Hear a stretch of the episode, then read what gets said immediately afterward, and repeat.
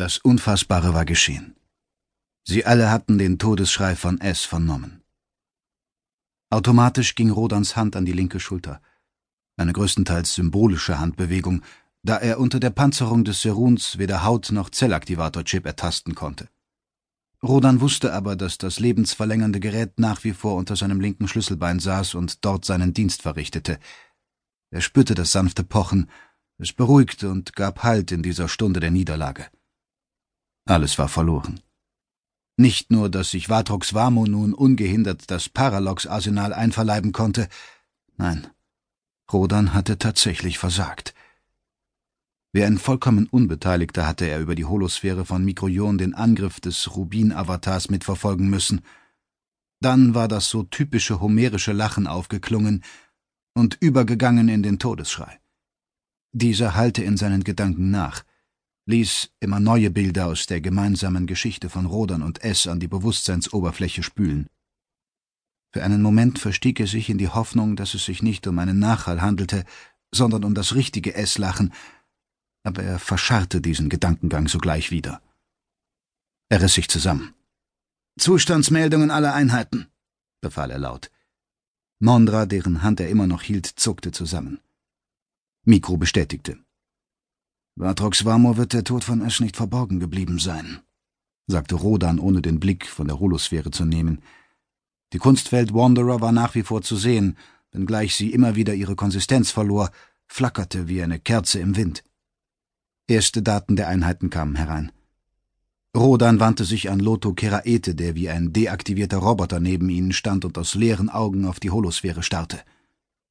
Fühlst du es Präsenz noch, Loto? Unendliche Sekunden benötigte der Bote, um den Kopf zu drehen. Nein, Perry, es ist alles so leer. Rodan sah sich in der Zentrale um.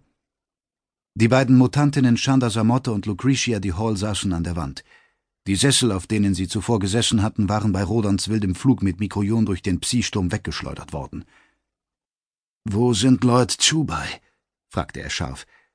Jemand, der mir den Standort des Konzepts mitteilen kann? Wenn es tot ist, begann Mondra mit dumpfer Stimme. Ich weiß, sagte Rodan. Dann kann es sie auch nicht mehr geben. Sie befinden sich in den Maschinenräumen, sagte Mikro lakonisch. Sie leben.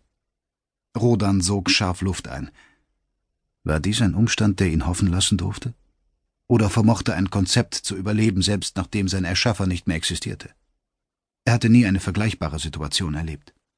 Über den Serun nahm Rodan Funkverbindung mit Lloyd Chubai auf.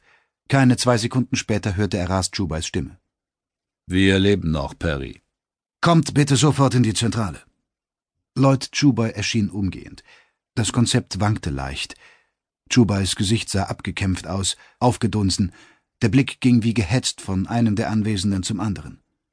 Wir waren auf Wanderer, als es geschah, Perry, kam es aus dem Mund des Konzepts. War es Fellmer Leute, das sprach? Wir sind uns nicht sicher, ob es nur eine Vision war oder ob wir den Angriff Vatrox Vamus tatsächlich körperlich mitverfolgt haben. Was?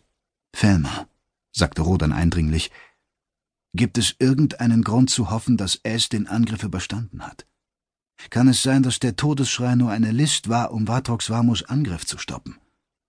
Das Konzept starrte ihn mehrere Atemzüge lang schweigend an. Dann schüttelte es den Kopf. Ein Kopfschütteln, dachte Rodan entsetzt, besiegelt alles, was nicht sein darf. Wieder glaubte er, es Lachen in seinen Gedanken wahrzunehmen. Hört ihr es auch? Das Gelächter unseres alten Freundes.